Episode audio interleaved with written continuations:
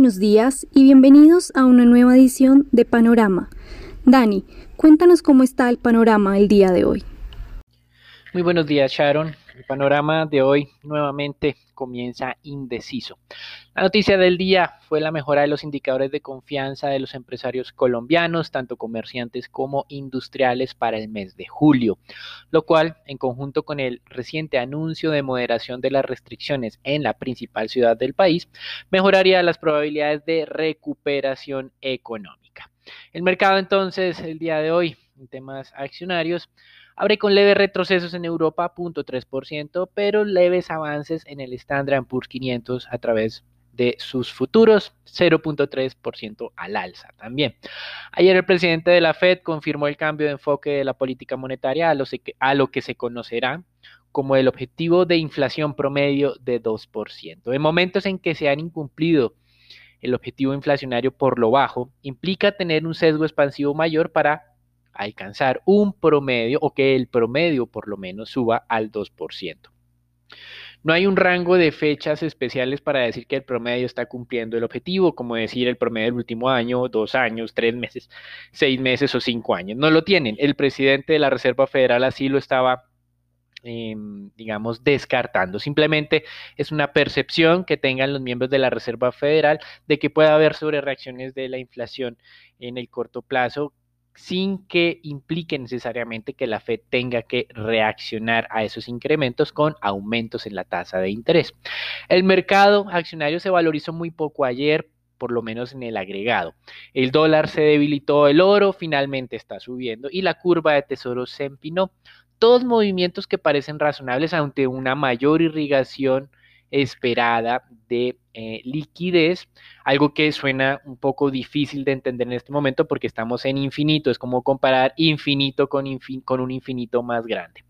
Pero lo que hay que tener en cuenta es que estos movimientos razonables están todavía ambientados en medio de una campaña electoral que puede ser muy volátil, muy complicada para tomar posiciones en los mercados en los siguientes dos meses. Recuerden que estamos a cerca de dos meses para que tengamos las elecciones en los Estados Unidos. Por eso no hace mucho sentido en este momento alejarse de los activos refugio, como podrían ser esos tesoros de mayor plazo. El sector financiero, eso sí, con el empinamiento de la curva de rendimientos, fue el que más ganó el día de ayer con 1.5%, cuando el Standard Poor's solo se valorizó 0.17. El sector que perdió el día de ayer, durante la jornada de ayer, fue el sector de tecnología, con una caída del 0.5%. No quiere decir que una liquidez afecte al sector de tecnología, muy probablemente lo que estuvieron haciendo los inversionistas fue sustituyendo sus eh, apuestas de los sectores que ya habían ganado hacia los sectores que tienen espacio de beneficiarse en recuperaciones económicas, más aún si ocurre este tema del empinamiento de la curva de rendimientos, que en teoría eh, significa unas mayores tasas de préstamo de largo plazo o mayores tasas en los créditos que pueden otorgar los bancos si se mantuviera ese empinamiento. Nosotros seguimos siendo un poco reacios, como lo explicaremos en la sección de renta fija. En divisas, hoy el dólar pierde 0.8%, esto es mucho, frente a moneda reserva para una sola jornada, haciendo que el DXY, el índice de referencia, frente a moneda reserva descienda a mínimos recientes de 92.2. Las monedas latinoamericanas se fortalecen con índice LASI que calcula JP Morgan en 42.5. Ese fortalecimiento es cercano al 1% o superior. Por lo tanto, en el arranque de hoy el dólar está perdiendo de manera generalizada por este mayor sesgo expansivo que tendría la política monetaria de la Fed. Y aquí hay que sumarle un tema específico para el yen japonés, se fortalece más del 1%, un poco más que eh, otras monedas reserva, debido a la salida o el anuncio de salida del primer ministro Shinzo Abe por motivos médicos. Ya durante la semana, a comienzos de la misma, había rumores de una visita del primer ministro al hospital. Bajo el mandato de Abe se implementaron las políticas económicas más expansivas, más radicales en Japón para sacarlos o alejarlos de riesgo deflacionario.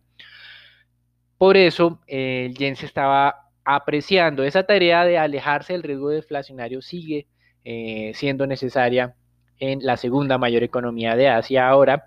Eh, sin embargo, creemos que la salida de AVE no implica de necesariamente un cambio en estas eh, políticas implementadas por las autoridades del país. En materias primas, el petróleo perdió algo de impulso con WTI y Bren apenas en los 43 y 45 dólares el barril. Siguen cerca de los máximos porque pues eh, el dólar se viene debilitando y eso de alguna manera genera impulso para las cotizaciones de materias primas denominadas en dólares. Pero eh, digamos que el paso ya de la tormenta, ahora tormenta Laura, eh, ha generado, digamos, menores presiones ya en el mercado petrolero y puede venirse a algo de corrección adicional.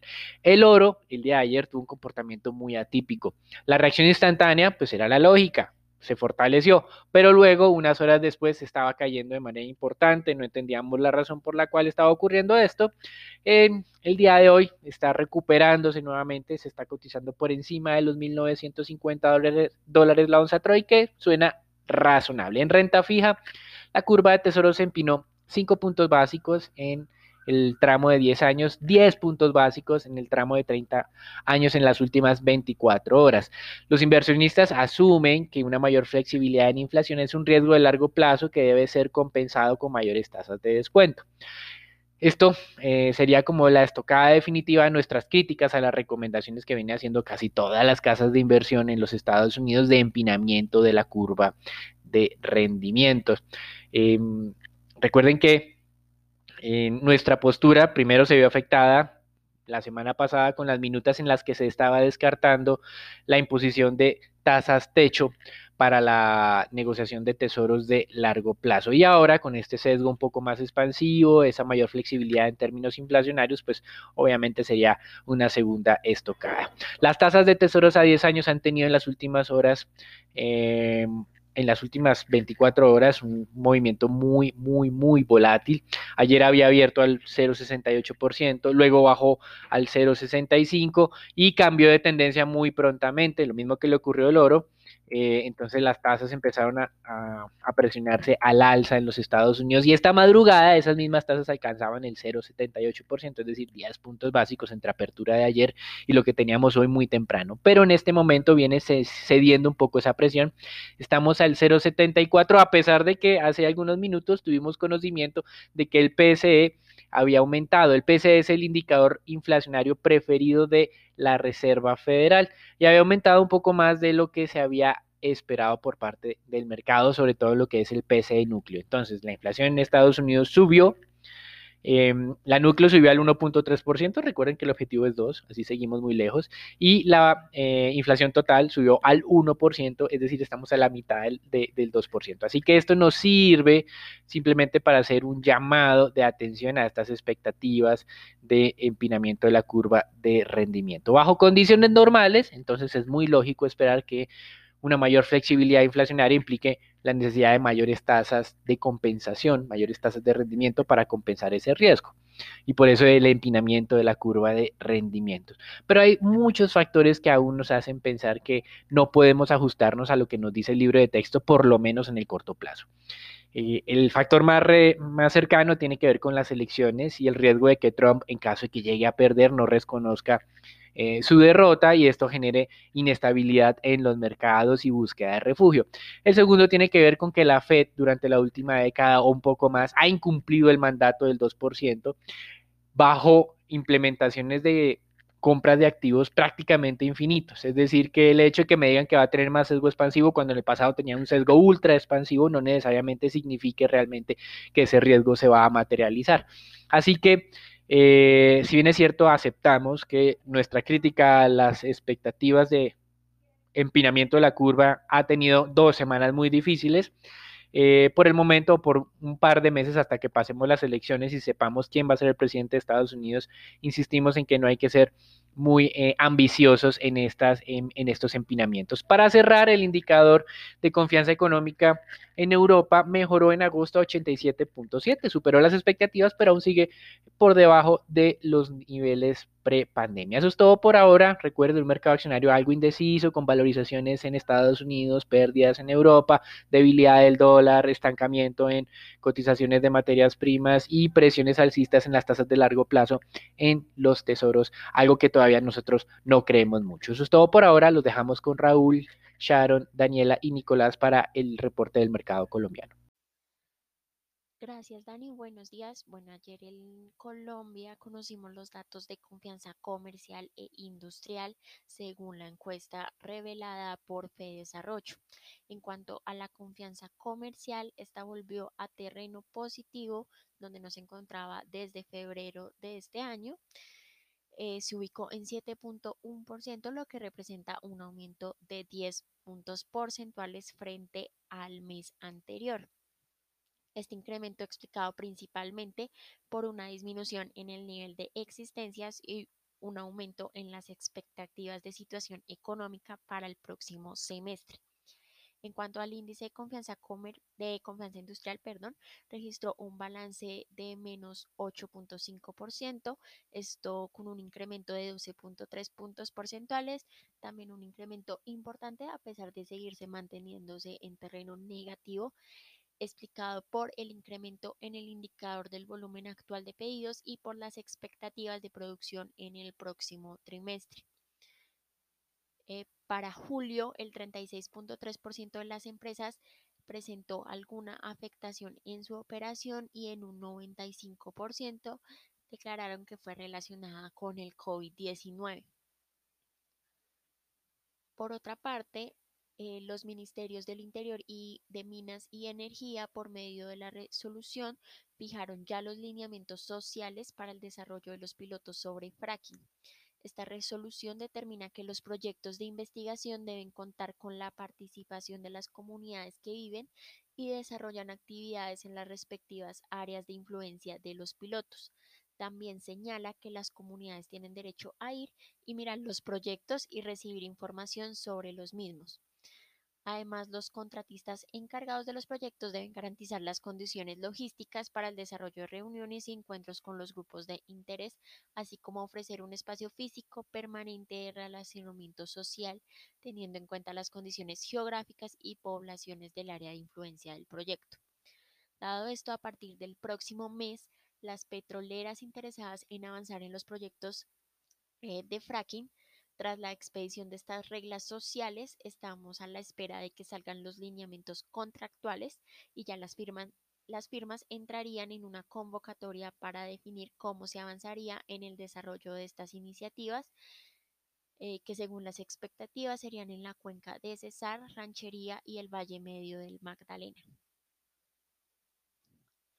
Y para finalizar, en el marco de la Asamblea de la ANDI, el presidente de Tigo en Colombia eh, dio a conocer que la llegada de las redes de comunicación 5G podría atrasarse entre 2 y 3 años. Esto dado que ya se tenía un retraso en la expansión del 4G. Ahorita en el país las 4G tienen una penetración del 43%, mientras que países como Chile llegan al 91% y Brasil eh, al 73%, a pesar de que pues es un territorio mucho más grande. Entonces las, eh, el presidente de Tigo declaró que es más importante trabajar en seguir con las 4G antes de seguir soñando, en sus palabras, con las 5G. Esto sería todo por las noticias de Colombia. Los dejo con Raúl con el informe del mercado accionario local. Gracias, Dani, por parte del mercado accionario local. El Colcap en la jornada del día ayer mostró un descanso por segunda jornada consecutiva en medio de una toma parcialmente de utilidades teniendo en cuenta las relevantes valorizaciones de las últimas semanas. A su vez, se negociaron 103 mil millones de pesos, donde la acción más negociada fue Copetrol con 19 mil millones, la más valorizada fue ISA con un 2,1% y la más desvalorizada fue Corficol Ordinaria con el 2,6%. Para hoy, el índice colombiano podría ganar un poco de valor en medio de un entorno de menor aversión al riesgo internacional. Por el lado de noticias, habían cada conocer que reanudará operaciones a partir del 1 de septiembre con ruta desde Bogotá a destinos como Barranquilla, Bucaramanga, Cali, Cartagena, Cúcuta, Medellín, Montería, Pereira y San Andrés y desde el 7 de septiembre reiniciará operaciones desde Bogotá a Pasto, Santa Marta, Villavicencio y desde Medellín a Cali y Cartagena. Por otra parte, con concreto informa que el IDUL adjudicó un contrato de obra pública dentro del proceso de licitación pública para la construcción de aceras y ciclorrutas de la calle 116 entre Carrera Novena hasta Autonorte y calle 116 hasta Avenida Bogotá hasta la autopista norte y obras complementarias. La compañía informó que el valor del contrato es por una suma de unos 42 mil millones de pesos, lo que incrementaría parcialmente el backlog de la constructora colombiana. Por los resultados, Grupo Aval presentó resultados negativos en línea con lo esperado, donde los resultados incorporaron un mes de operaciones de adquisición de Multibank Financial Group, que presentaron un único aumento de cerca de unos 18,6 billones de pesos de activos consolidados, lo cual es un incremento cerca del 26% año a año, lo cual es una transacción altamente relevante para el grupo. La compañía destacó por un sólido crecimiento de cartera en su cartera bruta, ubicándose en unos 209 billones de pesos, eso significaría como tal un crecimiento del 22,6% en términos anuales y del 4,3% en términos trimestrales, especialmente por la cartera por un crecimiento de la cartera hipotecaria del 32%, seguida por la cartera comercial y por último la cartera de consumo, la cual se mantuvo relativamente estable en términos trimestrales. Por último, la, la cartera de microcrédito presentó leves retrocesos del 4,3% trimestralmente. En Colombia, Banco de Occidente presentó el mejor desempeño con un crecimiento de todas las categorías de la cartera.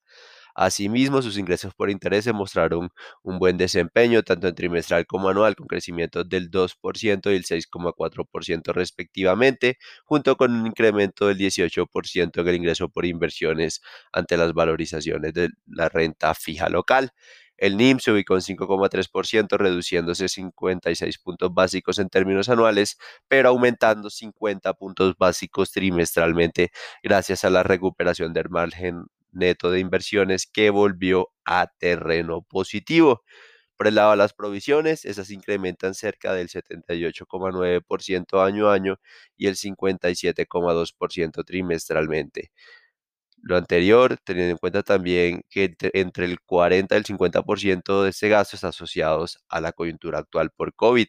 Además, dadas las cuarentenas y medidas de alivio de los ingresos por comisiones, se redujeron cerca de un 18% anual y trimestralmente.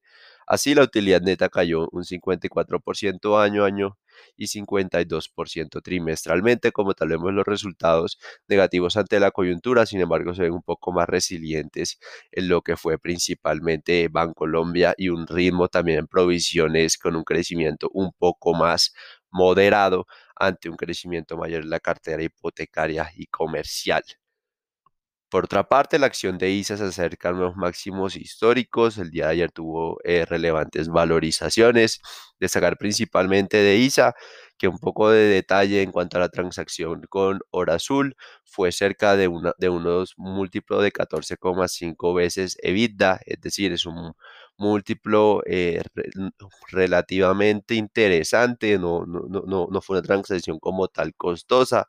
Cabe recordar que esta compañía tiene eh, cerca de márgenes relativamente altos, cerca del 80% de margen de EBITDA, y también es bastante interesante los beneficios tributarios y de la carga tributaria que, de, que beneficiaría ISA pasando del 29% al 22%. Consideramos que esta transacción podría agregar un poco eh, de valor a los precios objetivos sobre la compañía. Estaría posiblemente eh, incrementando nuestro precio objetivo entre unos 21 mil a unos 22 mil pesos, dependiendo de, ver un poco más de detalle esta transacción y su desempeño.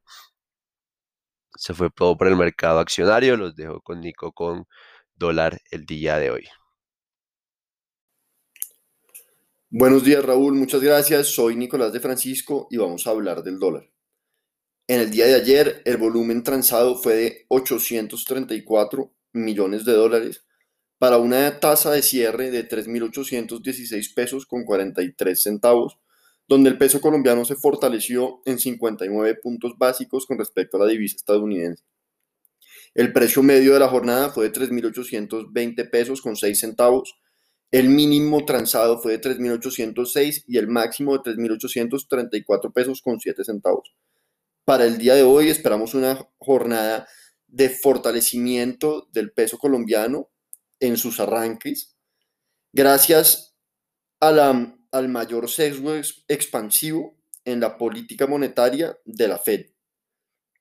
Para el día de hoy esperamos que el dólar tenga soportes hacia los 3.800 pesos y 3.790 pesos y resistencias hacia los 3.830 y 3.840 pesos. Los dejo con Sharon para los temas de renta fija. Gracias, Nico. Fue una jornada de corrección para la curva TES tasa fija que se valorizó cerca de un básico tras retomar volúmenes promedio. De igual forma, la curva TES UR continúa ganando valor y se valorizó cerca de dos básicos, concentradas principalmente las valorizaciones en el segmento corto. Los TES del 24 se desvalorizaron de nuevo aunque muy levemente, solo un básico cerrando en 3.81% y ya acumulan seis jornadas de subidas, mientras que los test del 28 se valorizaron hasta 5.31%, que es una valorización de cerca de 0.8 puntos básicos. Por el lado de deuda corporativa se negociaron cerca de 11 mil millones de pesos a través del sistema transaccional y aproximadamente 405 mil millones por registro. Lo más transado fue de nuevo IPC del 22 y tasa fija del 21 y del 20.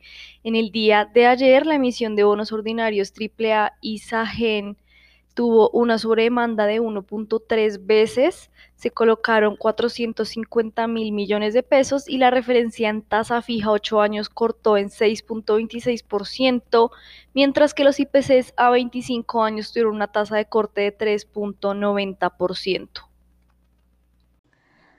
Gracias por escucharnos y no olvides conectarte a diario para conocer el panorama del mercado. Buen día y hasta la próxima.